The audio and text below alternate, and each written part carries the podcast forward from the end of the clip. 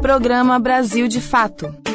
Uma visão popular de Minas Gerais, do Brasil e do mundo.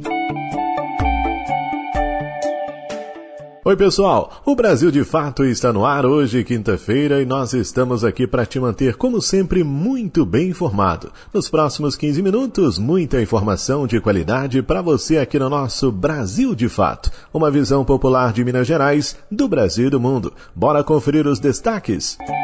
Lula lança o auxílio gás e famílias de baixa renda vão receber mais esse benefício a partir de abril. Trabalhadores da área de enfermagem se mobilizam cobrando o pagamento do piso salarial da categoria que foi suspenso pelo STF, Supremo Tribunal Federal, desde setembro do ano passado. Hoje é dia de economia no dia a dia com Isabela Mendes trazendo dois temas: greve na França contra a reforma da Previdência e a nova regra fiscal no Brasil. Isso e muito mais a partir de agora. Fique ligado. Brasil de fato chegou. Bora escutar. Brasil de fato chegou. O programa popular. Você está ouvindo Programa Brasil de Fato. Famílias de baixa renda agora vão poder contar também com o auxílio gás. Após o governo Lula colocar em vigor a volta do Bolsa Família, a partir deste mês de abril, as pessoas poderão receber o valor correspondente a um botijão de gás de 13 quilos. Mariana Lemos traz as informações. O governo federal, em parceria com estados e municípios, vai pagar em abril o valor médio equivalente a um botijão de gás de 13 quilos às famílias de baixa renda. O auxílio gás, que é um programa programa de assistência social visa atingir no total quase 6 milhões de brasileiros. A previsão, de acordo com a ANP, a Agência Nacional do Petróleo, Gás Natural e Biocombustíveis, é que cada família receba neste mês cerca de 107 reais. O subsídio poderá ser utilizado em estabelecimentos credenciados. O calendário de pagamento tem como base o último dígito do NIS, o número de identificação social do beneficiário, começando pelo número 1 no dia 14 de abril. Para receber o auxílio gás, não é necessário se inscrever. Dentre os beneficiários estão as famílias inscritas no CAD único, desde que possuam renda familiar mensal menor ou igual a meio salário mínimo, ou seja, 660 reais por pessoa. Famílias que possuem algum membro que recebe o BPC, o benefício de prestação continuada, também serão incluídas no pagamento, mesmo que estas não estejam inscritas no CAD único. Outros critérios para o recebimento do subsídio também serão levados em conta na hora do pagamento. Um exemplo é que serão priorizadas famílias que possuem menor renda por integrante da família. Do mesmo jeito, haverá priorização de famílias que possuem mulheres vítimas de violência doméstica que estejam sob o monitoramento de medidas protetivas. Vale ressaltar que aquelas famílias que já recebem outros benefícios do governo também podem receber o auxílio gás. Você pode consultar se sua família tem direito ao recebimento do auxílio gás acessando o aplicativo do Bolsa Família. O app está disponível para download gratuito nos aparelhos com sistema Android e Apple. A confirmação também pode ser feita por meio do aplicativo do CAD Único. Outra forma de saber sobre o recebimento é pelo portal Cidadão da Caixa Econômica Federal. Se optar por fazer desta forma, será necessário realizar login com CPF e senha.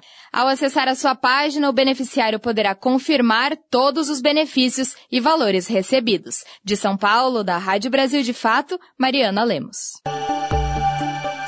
São medidas urgentes que precisam ser tomadas, não é? Mas ainda há muito que ser feito para que o país volte a crescer, que os direitos sejam garantidos e que as pessoas tenham um mínimo de qualidade de vida. Falando em direitos, os trabalhadores da enfermagem voltam a cobrar a efetivação do piso salarial da categoria. Saiba mais com as informações de Douglas Matos. Trabalhadores da enfermagem e lideranças políticas do segmento estiveram mobilizadas ao longo de toda esta quarta-feira, dia 29, em Brasília, para cobrar a efetivação do piso da categoria. Os novos salários previstos para enfermeiros, auxiliares, técnicos e parteiras estão na Lei 14.434 de 2022, sancionada em agosto do ano passado, mas estão suspensos pelo Supremo Tribunal Federal desde setembro. A pauta vive um impasse relacionado ao custeio da medida, que repercute nos setores público e privado da saúde. Um grupo de enfermeiros se concentrou na frente do Congresso Nacional para chamar a atenção dos parlamentares para o tema. Um deles era Jorge Henrique, da Federação Nacional dos Enfermeiros, que desabafou. Bom, o motivo do protesto de hoje é porque a gente tem uma certa demora por parte do governo federal na edição da medida provisória que vai regulamentar o repasse do piso salarial para os municípios, estados, União, os hospitais filantrópicos, os hospitais que, que atendem, que 70% do seu atendimento são para pacientes do SUS. A entidade se queixa do longo percurso para a efetivação do novo piso, que prevê um mínimo salarial de R$ 4.750 para enfermeiros e 70% desse valor para técnicos e metade para parteiras.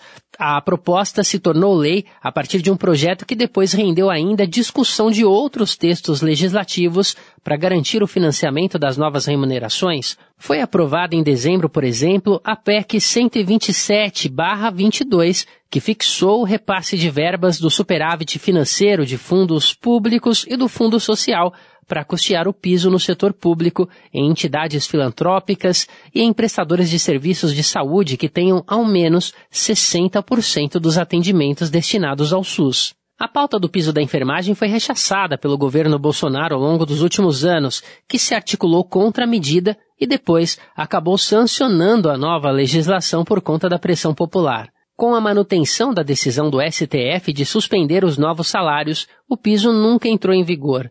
A medida tem sido atacada por interlocutores do segmento privado, que alegam falta de condições fiscais para administrar as novas despesas. O diálogo avança no sentido de buscar a edição e a aprovação de uma medida provisória que venha sanar o problema que gerou o impasse em torno do custeio. As tratativas na capital federal mobilizaram também entidades de atuação estadual que vieram à cidade para engrossar o coro pela pauta. É o caso da Federação dos Trabalhadores no Serviço Público Municipal do Estado do Ceará, que participou do protesto e também de uma reunião com o ministro das Relações Institucionais, Alexandre Padilha, como conta a presidenta da entidade, Socorro Pires. O que o ministro Padilha nos trouxe de, de novidade é que vai ser necessário é, a votação de um PL de transferência de, de, de verba, né, para poder garantir o financiamento do piso da enfermagem. E esse PL, ele tem que ser votado pelo Congresso, né, na sessão mista. A, mas aí ele trouxe também a novidade de que deverá haver uma sessão do Congresso no dia 14 de abril. E aí a ideia é já ser votado também esse PL é, no 14 de abril. O ministro Padilha ainda não falou publicamente sobre esse detalhamento e a pauta de votações é definida sempre pelos mandatários da Câmara e do Senado, a partir de um diálogo com lideranças das duas casas. Em outra via, um aceno importante partiu do presidente da Câmara, Arthur Lira, do PP, nesta quarta. Durante evento com prefeitos em Brasília, ele disse que dará prioridade a três pautas demandadas pelos municípios, entre elas a do piso da enfermagem. Em paralelo, o governo Lula tem mantido conversas com o ministro Luiz Roberto Barroso, relator do caso do piso no STF, a respeito da queda da liminar. O retorno da vigência da lei segue sem data para ocorrer, mas, nos bastidores de Brasília, a expectativa é de que até maio o impasse possa ser solucionado. Da Rádio Brasil de Fato, com reportagem de Cristiane Sampaio, em Brasília. Locução: Douglas Matos. Essa emissora é parceira da Rádio Brasil de Fato. Roda de conversa. Aqui você tem voz. No Roda de Conversa dessa semana, vamos falar sobre as bandeiras de lutas da juventude. Que educação temos e a educação que queremos. Participação de Denise Romano, Ana Carolina Vasconcelos e Paulinha Silva. Vem comigo aqui na Rádio Web Brasil de Fato, neste sábado, 1 de abril de 2023, de 9h40 às 10h40 da manhã. Programa Brasil de Fato uma visão popular de Minas Gerais, do Brasil e do mundo. Nós falamos aqui sobre a greve na França. Trabalhadores também fazem greve contra a proposta de reforma da Previdência do presidente Macron. E tudo isso pode ter muito mais a ver com a realidade brasileira do que se imagina. E em Brasília, governo apresenta novo marco fiscal. Hoje, o Economia no Dia a Dia traz esses dois assuntos para você entender melhor. Isabela Mendes. Economia no seu dia a dia, com a economista Isabela Mendes. Olá, ouvintes da Rádio Brasil de Fato. O Economia no seu dia a dia de hoje tem um giro por alguns acontecimentos que agitaram o noticiário econômico no Brasil e no mundo. O primeiro destaque são os protestos de trabalhadores que vêm tomando as ruas da França contra a reforma da Previdência que está sendo proposta pelo governo liberal de Emmanuel Macron. Estima-se que mais de 2 milhões de trabalhadores tenham ido às ruas na última terça-feira, lá na França, que marcou o décimo dia de protestos contra a proposta do governo francês, que tem como ponto central o aumento da idade mínima de aposentadoria de 62 para 64 anos de idade. Para piorar, para conseguir passar a impopular reforma, o governo Macron mobilizou um polêmico artifício que está na Constituição francesa, que permite alterar a legislação sem a aprovação do parlamento. Por muitas pessoas, esse mecanismo é visto como antidemocrático. A história da reforma previdenciária francesa lembra um pouco o que a gente passou aqui no Brasil. A reforma do nosso sistema de aposentadorias via sendo proposta desde o governo Temer e foi aprovada sem debate com setores interessados e contra a vontade popular só no governo de extrema-direita de Jair Bolsonaro. A reforma aprovada aqui no Brasil em 2019, além de aumentar a idade para aposentadoria, reduziu drasticamente o valor das aposentadorias e pensões e dificultou o acesso a esses benefícios pelo INSS e também pelos servidores públicos da União e posteriormente isso reverberou em reformas que vieram a ser aprovadas também nos estados. Em momentos de crise, é comum que tenha uma pressão dos setores dominantes para que o Estado ajuste suas contas, retirando direitos de segmentos mais vulneráveis. E, junto com os juros da dívida pública, a Previdência está entre as maiores despesas do governo federal. Então, existe ainda uma pressão adicional que vem do setor financeiro pela privatização dos sistemas previdenciários e pela transferência do controle desse enorme volume de recursos para a iniciativa privada. Sendo assim, a gente tem que desconfiar, como tem desconfiado os trabalhadores franceses, de quem argumenta que a retirada de direitos é necessária para o controle da despesa pública. Em geral, tem muito interesse privado envolvido nesse tipo de afirmação. O segundo tema que a gente destaca hoje é o acordo comercial firmado entre o Banco Central do Brasil e o Banco Central Chinês, para que os exportadores e importadores nos dois países possam fazer transações sem precisar usar dólares. O acordo ele se insere em um contexto geral de grande tensionamento entre a China e os Estados Unidos e tem o objetivo de criar mecanismos que assegurem mais autonomia aos países em desenvolvimento para criar e manter suas próprias relações comerciais.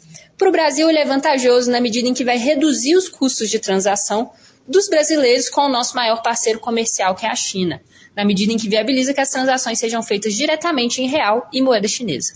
Por fim, aqui no Brasil, nós estamos com grandes expectativas para o anúncio da nova regra fiscal que já está sendo discutida pelo ministro da Fazenda, Fernando Haddad, com a Câmara dos Deputados e com o Senado e que deve ser anunciada nos próximos dias. A nova regra ela deve vir para substituir o falido teto de gastos, que desde a sua aprovação só serviu para inviabilizar investimento público e favorecer a corrupção. Uma regra fiscal, ela é a forma como que o governo vai disciplinar os seus gastos e investimentos, e a expectativa é que a nova regra, que vai ser anunciada pelo governo Lula, busque conciliar a responsabilidade com o uso dos recursos públicos sem inviabilizar a aplicação do programa que foi eleito na, nas urnas, já que existe uma expectativa de que o governo faça mais investimento público em áreas sociais e no desenvolvimento econômico. Vamos ficar ligado aí para as notícias nos próximos dias. Isabela Mendes, para a Rádio Brasil de Fato. E nesse finalzinho do nosso programa, uma dica cultural para você aqui no Brasil de Fato. O Wallace Oliveira. Os desenhos expressam de um jeito diferente, por vários ângulos, olhares e traços, os difíceis anos da presidência de Jair Bolsonaro. Para que não se perca a memória do que foi esse período, da herança maldita desse governo que acabou, a Carto Minas e a Casa do Jornalista apresentam ao Brasil a exposição Para Não Esquecer o Governo Bolsonaro em Charges. São 104 desenhos produzidos por 37 cartunistas, publicados nos mais importantes veículos de imprensa do país, como o Brasil de Fato MG. Um acervo inestimável de charges, tirinhas ilustrações que fica para a história. Artistas de todo o Brasil se unem em mostra coletiva para irradiar uma forte mensagem política e social. A exposição fica aberta ao público a partir desta quinta-feira, dia 30 de março, às 7 da noite, até o dia 28 de abril.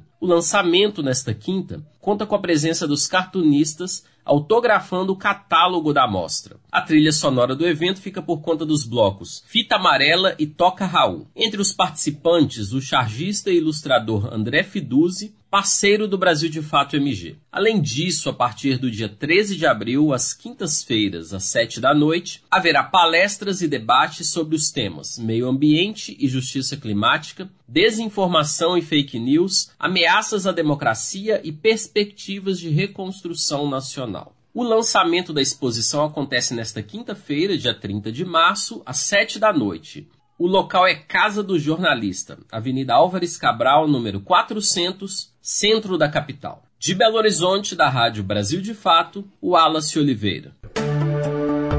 E nós chegamos ao fim de mais um Brasil de Fato, com locução, roteiro e trabalhos técnicos de Tarcísio Duarte, coordenação de Wallace Oliveira, produção da equipe de jornalismo do Brasil de Fato. Grande abraço a todo mundo, tudo de bom, fiquem com Deus e até amanhã. Tchau. Você ouviu o programa Brasil de Fato, uma visão popular de Minas Gerais, do Brasil e do mundo. Acompanhe mais notícias no site brasildefato.com.br.